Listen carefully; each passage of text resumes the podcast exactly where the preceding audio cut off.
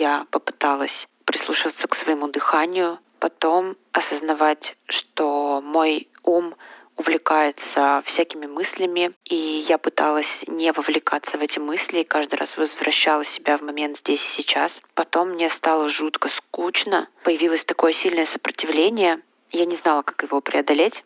Затем я спросила у Алисы, я ставила на таймер 20 минут, сколько еще времени осталось, и она сказала, что еще нужно 11 минут делать эту практику. Я такая, блин, я думал, я сейчас перестану. И мой первый отзыв будет такой, что я не доделала эту практику. Но потом что-то переключилось в моей голове, и я представила себя слепой.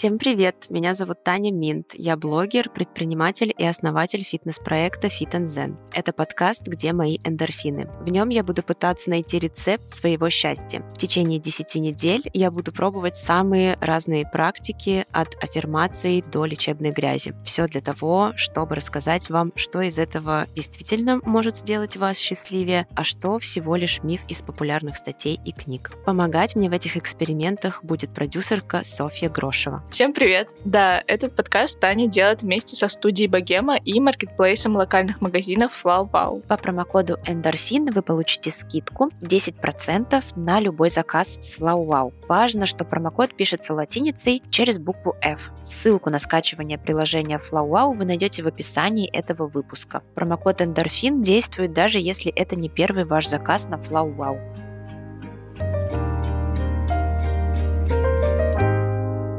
На протяжении очередной недели я делала очень странное упражнение, напоминающее медитацию. Я должна была 20 минут в день сидеть в тишине с закрытыми глазами. Зачем это нужно было мне делать? Как я поняла, что я очень часто суечусь? И кому такая практика строго противопоказана? Давайте будем разбираться. Мне кажется важным сейчас пояснить слушателям, почему вообще решили дать тебе такую практику. До начала записи этого подкаста, когда мы работали над составлением плана и выбирали, какие именно практики тебе делать, мы изучали разные книги, которые обещают привести людей к состоянию счастья. И они были и психологические, и религиозные. И в одной из них была такая информация, что один из важнейших э, признаков буддийского счастья — это внимание к мелочам и окружающему миру миру. И чтобы натренировать себе это чувство, нужно завязывать глаза на 20 минут в день и проводить их в тишине и молчании. Вот у меня сразу вопрос возник. Блин, если я завяжу глаза, то какие детали мира я могу, ну, на какие детали мира я могу обратить внимание? Мне глаза столько дают информации, знаешь, типа быть внимательным к мелочам. Для меня это замечать угу. мелочи вокруг себя. Я такая, блин, ну каким мелочам я уделю внимание, если мои глаза будут закрыты? Но я думаю, это, знаешь, знаешь, э, история про когда у тебя закрыт один орган, у тебя обостряются другие, там, например, слух или вот внимание внутрь, там осязание какое-то. Да, да. Но я суетливый визуал. Но знаешь, вот это деление типа на визуалов, кинестетиков, аудиалов. И я считаю себя визуалом, и когда меня закрывают глаза, я такая, боже, что мне делать?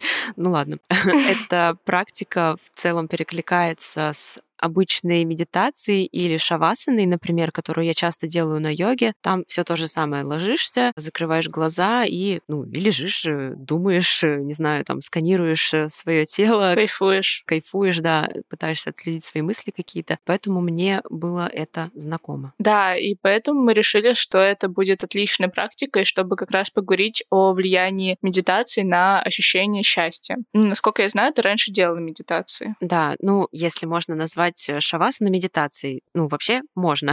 Говорю сразу, спойлер, шавасана — это и есть медитация. Я хожу на йогу, и в конце практики йоги обычно всегда заканчивают э, практику медитации, ложатся в шавасану, и вот это вот все. Я так делаю, и раньше у меня, например, вообще не получалось. Я даже была в таких школах йоги, где преподаватель, он перед тем, как положить всех в шавасану, говорил, ну, кто не будет лежать в шавасане, вы можете сейчас, типа, выйти, или кто там на работу опаздывает, у него нет времени, вы можете выйти. И я постоянно выходила, но не потому, что я опаздывала на работу, а потому что я не могла выносить э, эту шавасну треклятую. Мне там скучно, мне там хочется вращаться вокруг своей оси, чесать пятку. В общем, что угодно делать, но только не лежать. У меня получалось это через раз. Когда-то я выходила, в других школах, например, где не было возможности покинуть помещение, я лежала.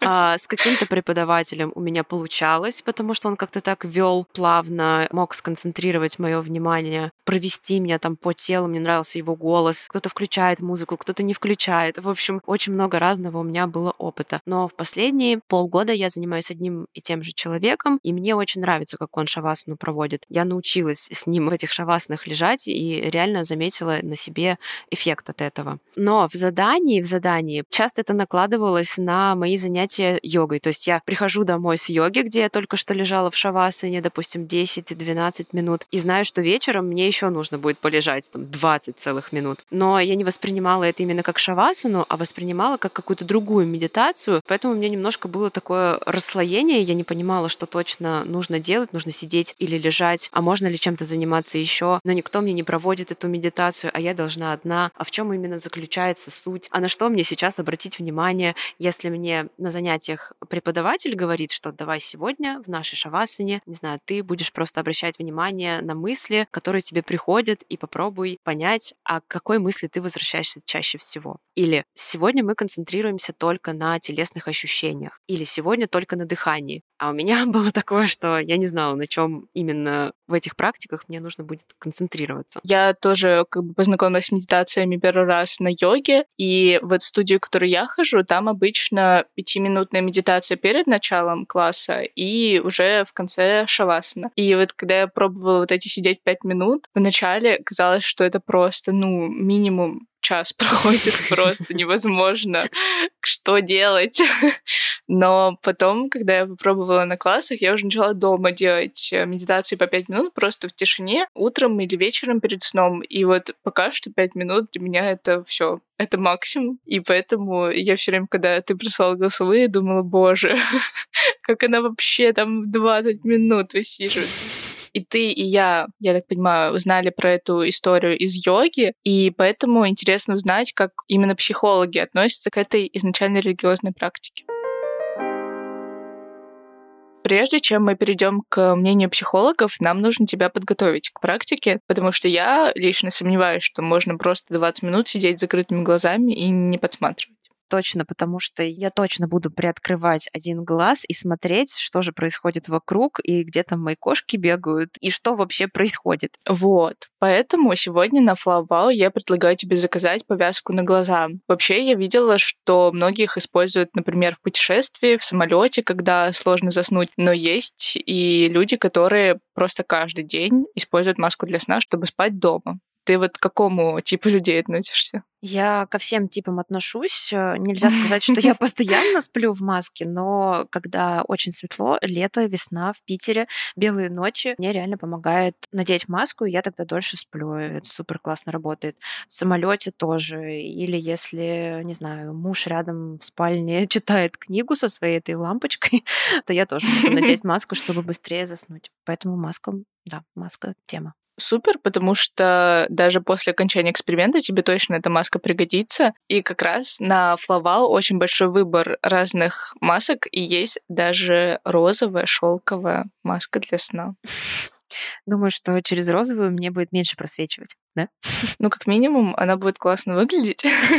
Но на самом деле они есть разные, там черные, фиолетовые, гелевые, и даже есть 3D-маска. То есть она не какая-то не плоская, а прям плотно к глазам прилегает. Да, я знаю, что такое 3D-маска. Это мои любимые маски, но свою я потеряла как раз-таки в самолете. Поэтому новая, новая 3D-маска мне супер нужна. Она реально лучше, чем обычная. Супер, значит, э, сейчас буду заказывать. Она приедет к тебе в течение часа, и вы, слушатели, тоже можете заказать себе подходящую вещь для вашего счастья. Не только маску для сна, но и цветы, конфеты, декор для дома и кучу разных приятных вещей. Если вы живете в одном из тысячи городов, где работает Флавал, и, скорее всего, вы там живете. И у нас для вас есть промокод Эндорфин. Он пишется через букву F латиницей на скидку 10%. Он будет действовать до конца ноября. Промокод и ссылка на скачивание приложения FlowWow в описании выпуска. А пока к тебе ездит маска, а наши слушатели заказывают себе подарки, давай вернемся к научному обоснованию медитации факты, есть научные доказательства, что медитация правда работает. Это ну, Анна Клещева, практикующий психолог, семейный психолог, гештальт-психотерапевт и автор канала «Где твои границы?». Я своим клиентам рекомендую медитации, но больше я называю не медитации, а упражнения именно на то, чтобы связать э, психику с телесным процессом, мозг с телом, потому что часто так бывает, что я человека спрашиваю, а что ты сейчас чувствуешь, а что сейчас с тобой происходит, а что сейчас в твоем теле теле происходит, опиши свое состояние. И он начинает, я думаю, что... И ну, я спрашиваю про чувства, про телесные ощущения, человек говорит о том, что он думает. Здесь я понимаю, что есть такая диссоциация человеческой психики с его телом. И я здесь даю специальные упражнения, где человек ложится и вот начинает чувствовать полностью свое тело. Тогда получается и мысли переключить, и полностью сосредоточиться на теле, и наладить вот эти вот нейронные связи, как это называется. Нейронные связи как раз-таки между мозгом и телом, между психикой и телесностью. И поэтому вот в этом случае я считаю, что медитации могут быть даже полезны, уместны, когда ну, мы понимаем, что мы делаем. Я помню, что в начале недели ты была супер вообще замотивирована на эту практику. Да, ее описание показалось мне супер интересным, и мне захотелось это попробовать. Но по факту случилось ожидание реальность. Просто несовпадение сто процентов. То, что я хотела получить, и как я это представляла, что я сижу в спокойствии 20 минут, и как на самом деле оказалось, что жизнь такая, ну давай, посиди 20 минут, сойди с ума за это время. В общем, ожидания и реальность не совпали абсолютно. А почему было такое ощущение, что ты сходишь с ума во время практики? Ну вот, как я сказала, что я визуал, и мне кажется, что когда я обнаружила себя, что я с закрытыми глазами, и я не знала, куда мне смотреть, куда мне приковать свой взгляд, от чего получать информацию, я поняла, что с закрытыми глазами я могу делать много разных вещей. То есть мне нужно концентрироваться на теле и пытаться его почувствовать. Можно концентрироваться на дыхании, можно концентрироваться на мыслях. То есть что мне делать из этого, мне было как будто бы непонятно, а какого-то четкого правила тоже не было. Я начинала суетиться и прыгать туда-сюда, то на мысли, то на дыхание, то на тело, то на чувства. Я попыталась прислушиваться к своему дыханию, потом осознавать, что мой ум увлекается всякими мыслями, и я пыталась не вовлекаться в эти мысли, и каждый раз возвращала себя в момент здесь и сейчас. Потом мне стало жутко скучно, появилось такое сильное сопротивление, я не знала, как его преодолеть. Я начала двигаться. Я начала двигаться туда-сюда, как будто бы я маюсь и не могу найти себе место. Потом я начала двигаться так, словно пытаюсь найти в своем теле какие-то потребности к движению. Ну, например, там потянуть ноги или руки, поднять их, потянуться направо, налево. В общем, что-то типа зарядки сделать. Это тоже мне быстро надоело. Затем мой мозг переключился на звуки. Я начала прислушиваться, что происходит вокруг, слушать, как за окном ездят машины, слушать, как в коридоре лапками перебирают коты и их когти стучат о паркет. Слышала телевизор в соседней комнате, но через какое-то время мне это тоже наскучило, и я переключилась на тактильность. То есть почему-то я начала трогать все, что находится вокруг меня, и пытаться просто понять форму, толщину предметов. Например, на моем белье вышитые цветочки, и я стала прощупывать сетку на белье, как вышивка это сделана, как там идут швы, нашла какое-то колечко на трусах, как это было очень странно, но меня это увлекло больше всего. После вот этого голосового, которое было в самый первый день, я решила, что нужно попросить тебя сконцентрироваться на чем-то одном во время практики. И вот это как раз про то, что ты говорила, как тебе тренер по йоге помогает в шавасане, ну, как-то определить вектор на эту практику. И мы сделали тебе инструкцию, но кажется, что она не очень помогла. Знаешь, есть задания, каким-то из них требуется объяснение, а каким-то нет. Но объяснение не всегда оно как бы зашивает тебя в определенную рамку, само объяснение, что вот должно быть так-то, так-то, это для этого и для этого. И как бы это закрывает потенциал, что на самом деле может со мной происходить во время этой практики. Ведь мы не обязательно должны почувствовать счастье или прийти к чему-то хорошему. У каждого может быть э, абсолютно своя реакция на разные типы этих практик. Так что да, объяснения мне не очень сильно помогли, и с каждым днем мне было все сложнее делать практику. Вчера я пропустила практику, хотя это был всего лишь второй день. Но мне было ужасно сложно себя заставить к ней вернуться. Сегодня у меня уже начались угрызения совести, что я так быстро сливаюсь, и я постаралась уговорить себя все таки посидеть с закрытыми глазами 20 минут. Мне ужасно это не хочется делать. Я ощущаю это каким-то грузом. Весь день парюсь о том, что мне нужно это сделать, а я не понимаю, зачем, и не чувствую, точно не чувствую от этого себя более счастливой.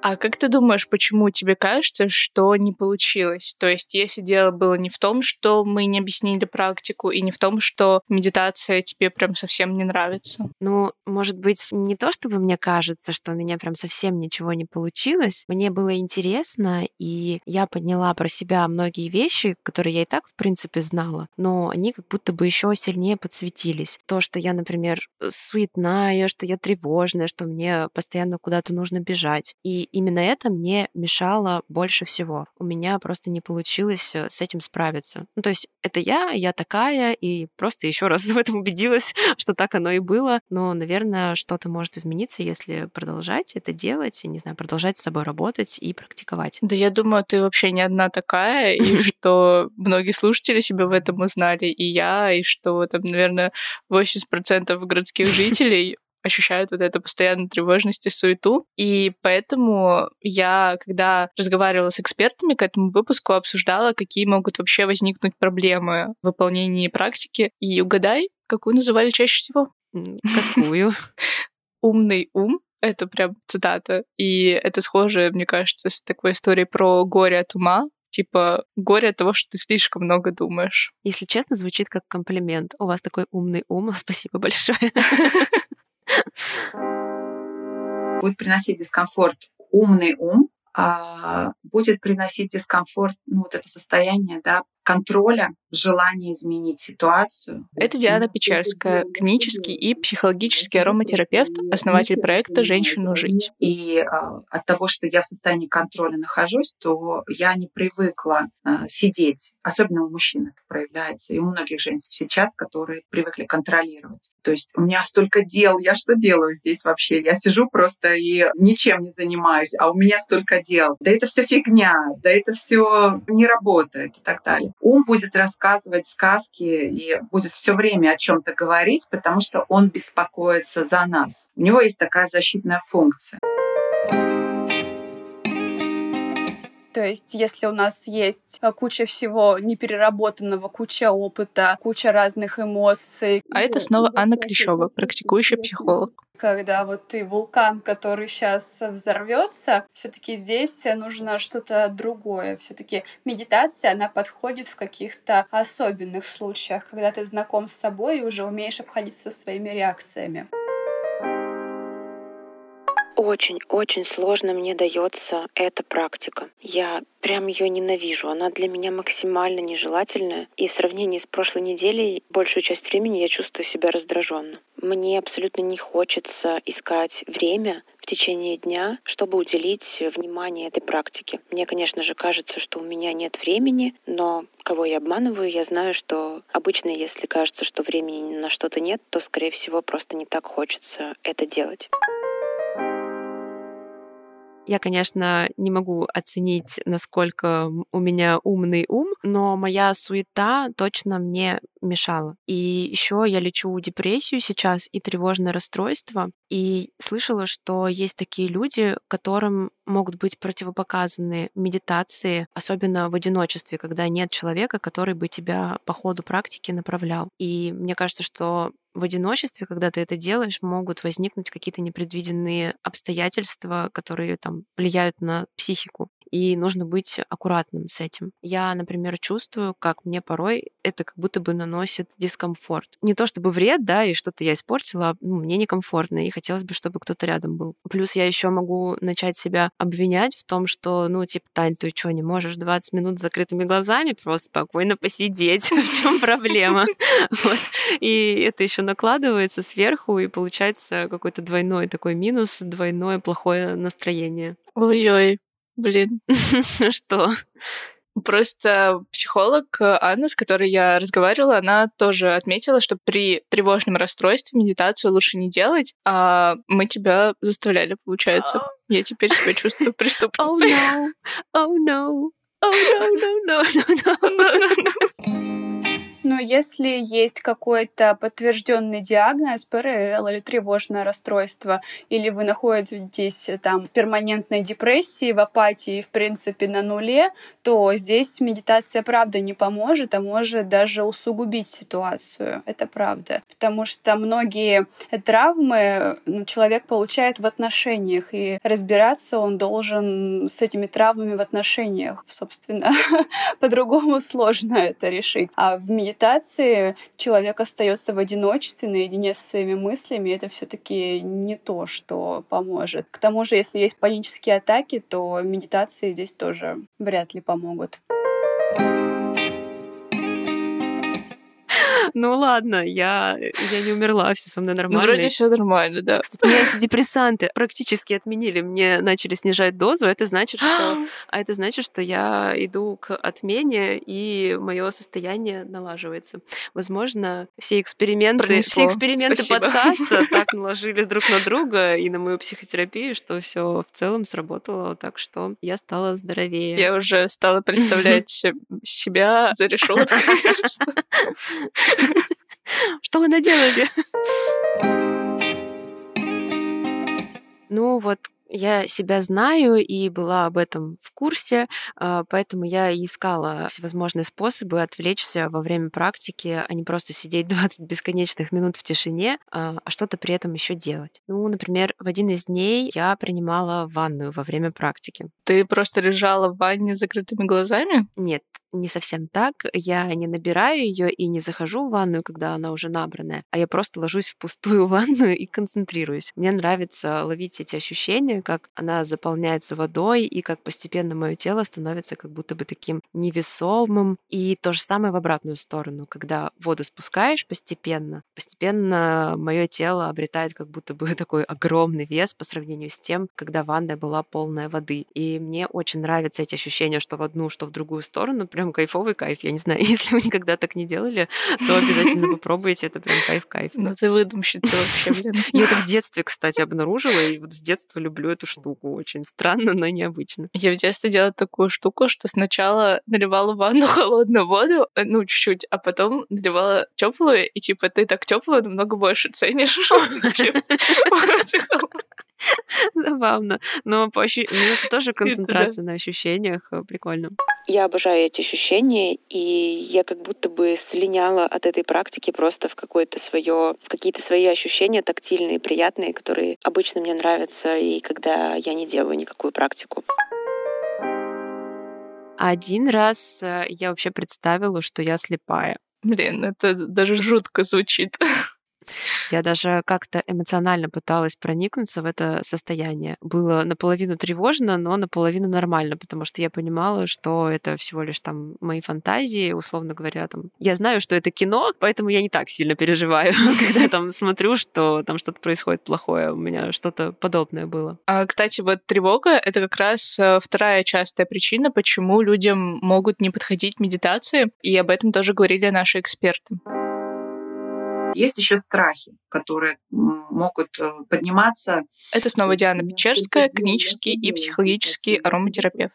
особенно из-за этого состояния попадания в небытие, так сказать, да, в попадание в тишину, которое сходно с состоянием покоя, пустоты, то есть смерти. В общем, просто посидеть 20 минут в тишине и темноте, ничего не делая, у тебя не получилось, я так понимаю. Вообще не получилось. Но в этот раз, мне кажется, я точно знаю, в чем у этого причина. Медитация не та практика, которой можно за неделю обучиться, особенно если ты делаешь ее самостоятельно и никто тебя не направляет. Как тебе кажется, она может начать работать, если делать ее дольше? Да, мне кажется, что она может начать работать, потому что получается, что эту неделю я потратила только на то, чтобы подобрать для себя подходящий способ проведения и даже толком не начала ее делать э, в одинаковом ключе и регулярно. То есть я неделю металась, металась, что-то пощупала, и понятное дело, что у меня не получилось. Это слишком мало времени. Да, ты права. И психолог Анна нам примерно то же самое сказала. Когда я даю это задание клиентам, первые 15 раз они его не выполняют.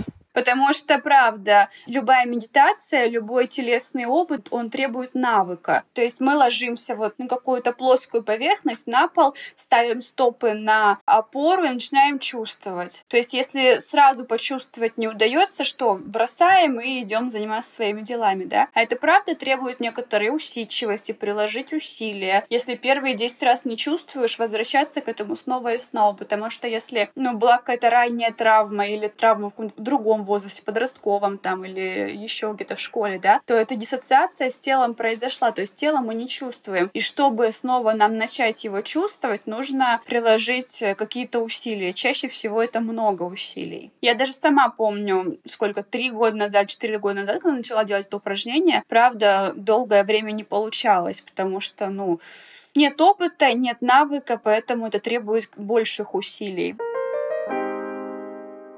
И с этим, кстати, связано мое второе размышление, что это было сложно мне еще потому, что я делала это слишком долго. Однажды, короче, была история, что я захожу в сторис, в свою ленту с утра, смотрю, и там мой друг сидит, скрестив ноги, и подпись, типа, я решил попробовать, помедитировать, сегодня вот первый день, сейчас буду 20 минут э, сидеть. И я такая ему пишу, здравствуйте, а можно я вам советик посоветую?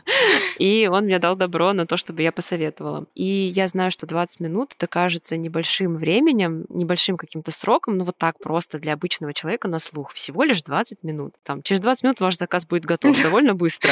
Но когда дело касается медитации, это эти 20 минут реально могут показаться полнейшим адом. Просто бесконечно вечным слиянием с бесконечным вечным. В общем, это реально очень сложно. И начинать рекомендуется буквально, я не знаю, там с 3-5 минут, даже 5 минут это много. Да. И вы молодец, если вы пять минут просидели. И получается, что вот эта практика сидеть 20 минут в тишине для неподготовленного человека, это не то, что даже счастье не принесет, скорее всего, а может быть, во-первых, маловыполнимо, а во-вторых, привести к какому-то реально чувству вины, вот как ты говорила, что, блин, да, это всего 20 минут, я что, не могу посидеть? Так реально не можешь, если ты никогда этого не делал, это очень тяжело, и лучше начать с какой-то меньшей, меньшего промежутка времени. Да, абсолютно поддерживаю и согласна. Примерно как с аффирмацией. Все про это что-то слышали, но как правильно делать, э, мало кто знает. Да, и мне уже даже как-то неловко спрашивать, будешь ли ты продолжать делать эту практику. Ну, в таком виде, как звучало задание, думаю, что сейчас точно не буду, но вот со своим йогой-терапевтом по 3-5 минут самостоятельно вполне себе буду делать, и медитации в таком ключе помогают мне чувствовать себя лучше. Я чувствую такой накопительный эффект от более коротких практик. Не знаю, как насчет э, счастливее, но спокойнее они мне точно делают. С одной стороны, немного грустно, что та практика, которую мы изначально пробовали, она не работает для неподготовленного человека, но с другой стороны, я рада, что мы разобрались и опытным путем выявили, как можно начать максимально благоприятным для себя способом. Ну, не сказала бы, что я пришла в какое-то супер уравновешенное или счастливое состояние. Больше у меня какое-то отношение к этому было как к долгу. То есть в целом, наверное, мне не очень понравилось э, это все делать, и я ждала, когда уже это все закончится.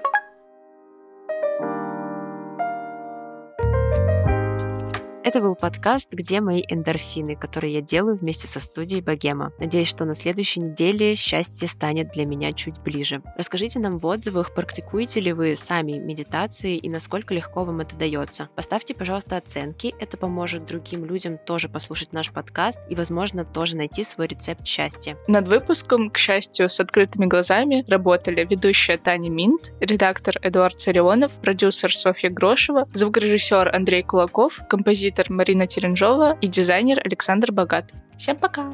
Пока!